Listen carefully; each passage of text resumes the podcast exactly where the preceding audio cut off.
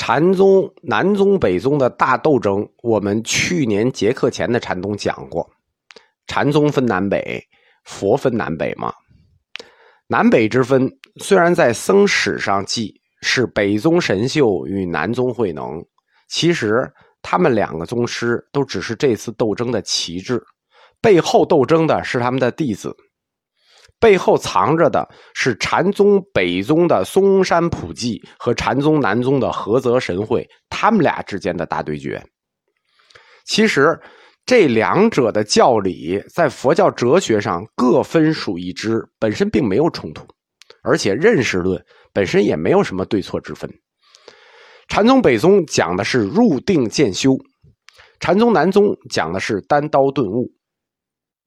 这两者啊，选择哪个其实完全是看根气和看机缘。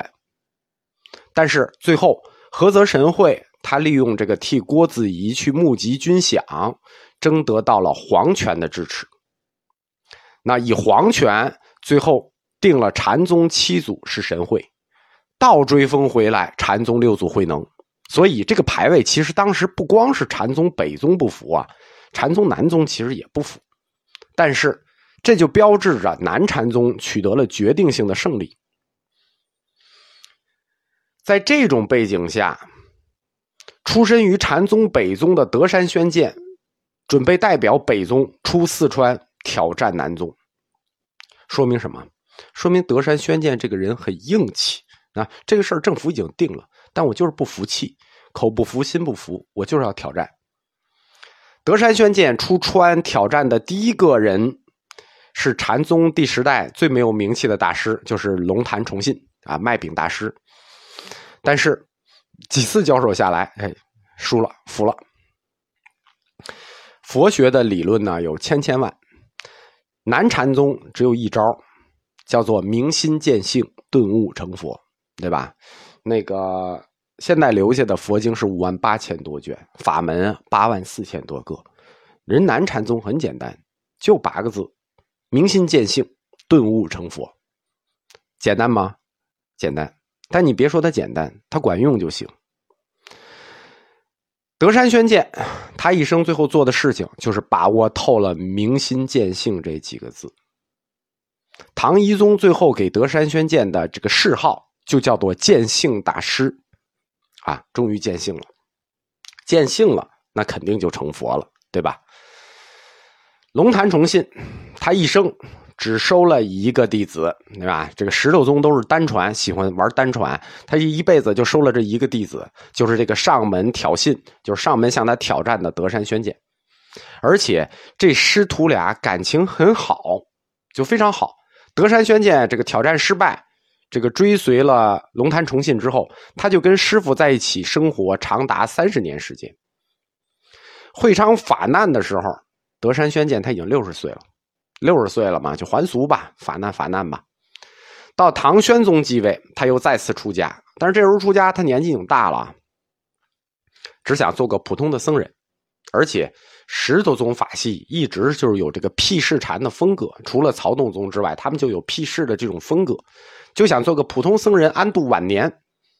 但是可惜的是，德山宣鉴过于有名了，太有名了，所以大中初年，常德的县长。啊，就是现在常德的县长，当时叫武陵武陵太守，武陵太守就请他去主持古德禅院，啊，他不去，然后最后就设了一圈套，反正就逼他，就是你不来可以，如果你不来呢，我们就扣你个罪名，你私通匪盗，你贩卖私茶，你贩卖私盐，反正找一大堆证据证人，然后就摆在这个大师跟前，你去不去做主持？不去，那现在就咬你一口。这没有办法，最后德山宣鉴大师只好再次这个出山主持古德禅院。宣鉴大师他自少年时代起脾气就很火爆，因为他是少年成名的，对吧？外号叫周金刚。周金刚不是白叫的，那除了会讲《金刚经》之外呢，这个还会金刚怒目。他这一次重新出山，而且还是被迫出门弘法。被迫出门做主持，所以德山宣鉴他这个传禅手法啊，既然被迫出来，肯定没有什么好脾气啊。加上他本身就火爆，所以他这个传禅接机的手段就非常粗暴啊，比较粗暴。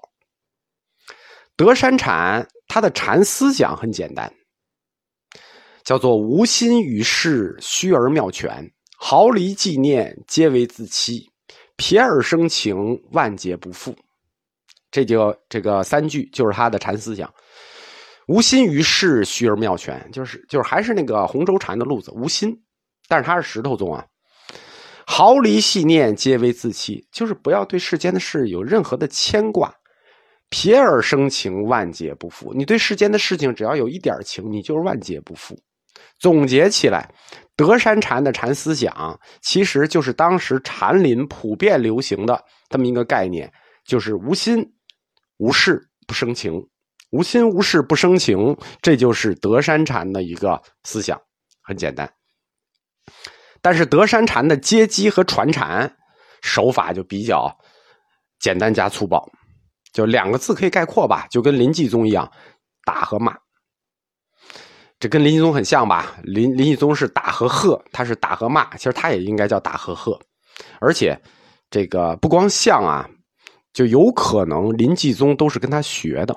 因为我们讲林继义玄是曾经求教过德山宣鉴的，德山宣鉴说：“问则有过，不问不问则乖。”什么意思呢？就是你问我你就有错，那你不问我呢？呃，则又乖。哎，那你就更错。就是说你问我错，你不问我也错。那你说这样还让不让人活了？有僧见德山，啊，见着德山和尚。见着就拜，宣鉴上来就打。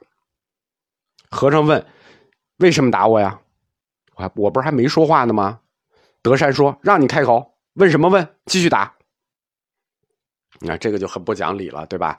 你一拜他就打，他刚要刚要问问什么问，问就打，继续打。这是一个什么意思呢？这个的意思叫禁止拟意。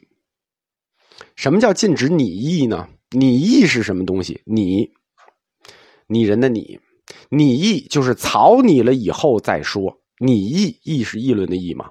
草拟了以后再议论，草拟了以后再说，考虑了以后再说。你就是草拟的意思。拟议这句话呢，它是来自于《易经》的。拟之而后言，议之而后动，拟议以成其变化。实际上就是说我思考完了再说。那德山的意思就是说，我禁止你意，所以我要打你。我打你是因为不想让你思考了再说。你要说就说，别过脑子，直接就说。不想就说，说你的本心。你只要想了，我就打你，打到你不想才说，那这才是你的本心。所以德山宣鉴打你的这个理由就很高级了，对吧？打的你一点话都没有，就没得说。接机两套，除了打那没了吗？对，还有骂呀。文雅点说，叫还有喝，大喝一声。怎么喝呢？他也有一个有名的公案。有僧人曾经问：凡夫和圣人相差多少？那凡夫和圣人这事儿，我们在净土宗里就已经掰扯过这件事情了。老有人问这个事情，老有人讲这个凡夫境界与这个这个圣人境界的问题。那有僧人也去。不开眼的问德山宣鉴：“凡夫与圣人相差多少？”那这个问题一千年了，你看都有多少人问？德山的回答也很简单，就是大喝一声“滚”。那这个“喝”“滚”，哎，就是“滚”啊，他没有骂别的，就是你问这个问题就是“滚”。这个“喝”其实不是单纯的让你滚，这个“滚”是让你滚出。超越之意，让你心里超越繁盛的区别。那这个这个禅风打与骂，就跟林济宗就很难分出区别来。《景德传灯录》里说，德山宣鉴他师从了龙潭崇信以后啊。因为崇信嘛，就是就这么一个学生啊，很很很爱啊，就是经常修书让他去其他高僧那儿去去学习一下啊，去拜访一下啊，就很很宠自己的这个学生。所以德山宣鉴就曾经去尾山拜访尾山灵佑。尾山灵佑从辈分上讲是他的师叔，就等于尾山灵佑是德那个龙潭崇信的师哥。但是呢，德山宣鉴我们说他的脾气很暴，他见了尾山灵佑以后呢，两次以不同的机锋挑战尾山，试探尾山。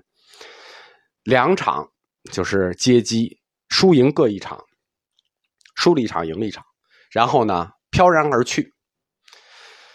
尾山灵佑后来就给龙潭崇信写信，说这个德山宣鉴，说师弟啊，你这个学生啊，孤峰结草烟，喝佛骂祖去。这话什么意思呢？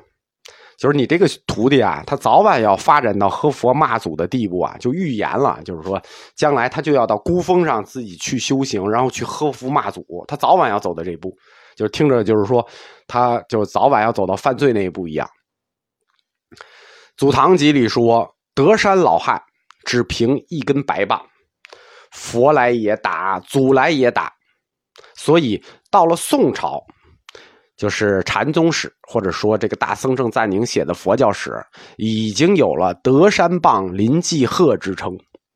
就这句话叫“德山棒林济鹤”。我们前面讲叫“林济棒”，实际上僧史里写的是“德山棒林济鹤”。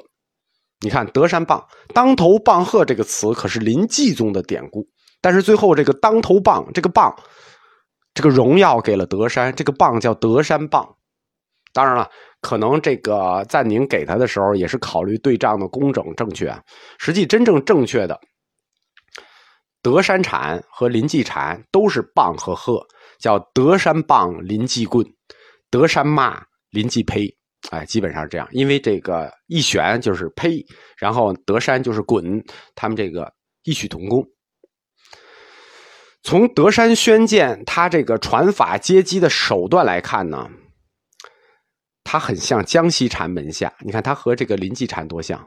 换句话说，天皇道悟传的德山宣鉴，跟百丈怀海传的临济一旋，他怎么看怎么像同学，怎么看怎么像同宗。所以，从宋朝开始，登陆就已经出现了强化这个德山禅和临济禅，他们两禅是同宗的言论，就已经有这种论断了，说德山与临济是出于一宗的。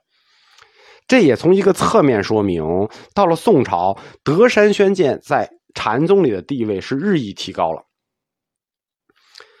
景德传灯录》记载，德山宣鉴。我们说他世寿八十多岁，他的四法弟子就比较多了，就不是说就一个。他四法弟子九人，但是最有名的是两大四法弟子：岩头全豁和雪峰一存。而且这两大四法弟子呢，还是老乡，都是福建泉州南安人，一个乡的。福建，它历来是禅宗的五大基地之一。是这两个人，就是雪峰一存和岩头全豁，在推动禅宗在福建的兴旺，又起了特别重要的作用。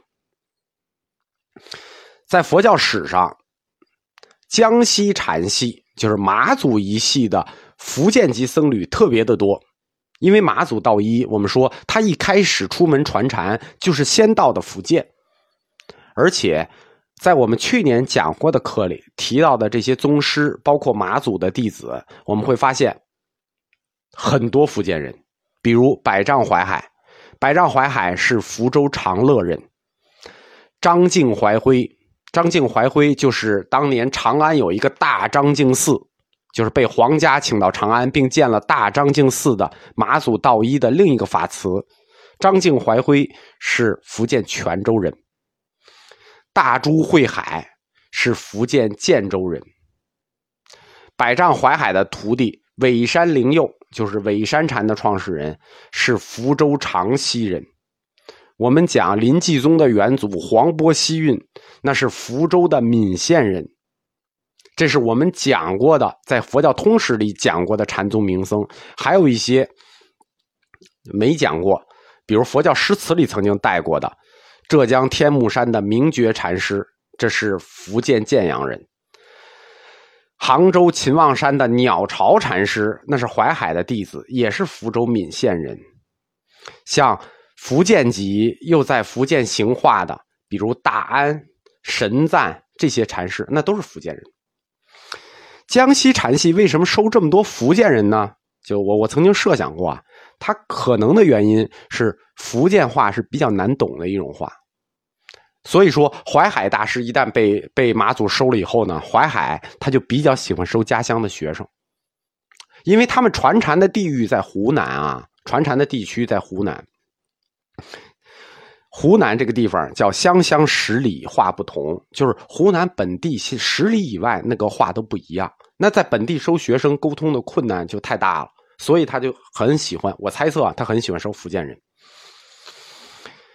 从天皇到悟，传龙潭崇信，传德山宣鉴。然后我们说德山宣鉴一次收了两位福建的少年高僧，岩头全豁和雪峰一存。但实际上，在这一代里头，福建同时崛起的，就是同时来了，是三位少年高僧。德山宣鉴只收了其中的两位，啊，这两位都很有名。福建这一带诞生的三个高僧是岩头全豁、雪峰一存和青山文随。全豁和一存是泉州南安人，文随是福州人。这三个人呢？少年相识就结伴出游，就是三个小和尚结伴去游学。他们出发的第一站，实际上是到了石家庄临济禅院来找临济宗的开山祖一玄。你看，他们一上来，他们最后归于德山。实际他们上来的这个禅风，找的就跟德山很像，找的就是临济一玄。但是呢，他们这个运气不好。他们赶到临济禅院的时候呢，一玄大师刚好圆寂，所以三人结伴又南下去洞山找曹洞宗的开山祖洞山良价。中间他们还去了一趟仰山，跟仰山会稽沟通了一下，但是还是去找了洞山良价。你看这个福建僧人他就爱学习，而且他这个。他去拜师找的啊，都是顶头宗师。你看，找的都是开山祖，东山良价呀，临济一玄呀，仰山会稽呀。到了曹洞宗呢，这个文随钦州文随他就留下了，他就继承了曹洞宗洞山禅的法词，归了曹洞宗，在青山弘法，所以叫青山文随。另两个呢，岩头全豁和雪峰一存。他们觉得跟这个曹洞宗，我们上一课讲过那个啊太复杂了，不太不太相契，他们就离开了东山，前往德山，最后就归入了德山宣鉴门下，就正式位列石头宗的法席。但是呢，这个其中的这个岩头全豁呢，他运气不太好，光启三年他被刘贼所杀。他之所以叫岩头全豁，是因为他在湖北鄂州的一个叫岩头地区传法，这样。福建这一带诞生的三位高僧，一位传了曹洞宗，一位不幸英年早逝，还剩下一位一存，那雪峰一存，这个就是后来在佛教史里大放异彩的传德山宣鉴法词的雪峰一存。雪峰一存是属于禅宗史上大宗师类型，就他属于大宗师级别的人物。两宗始祖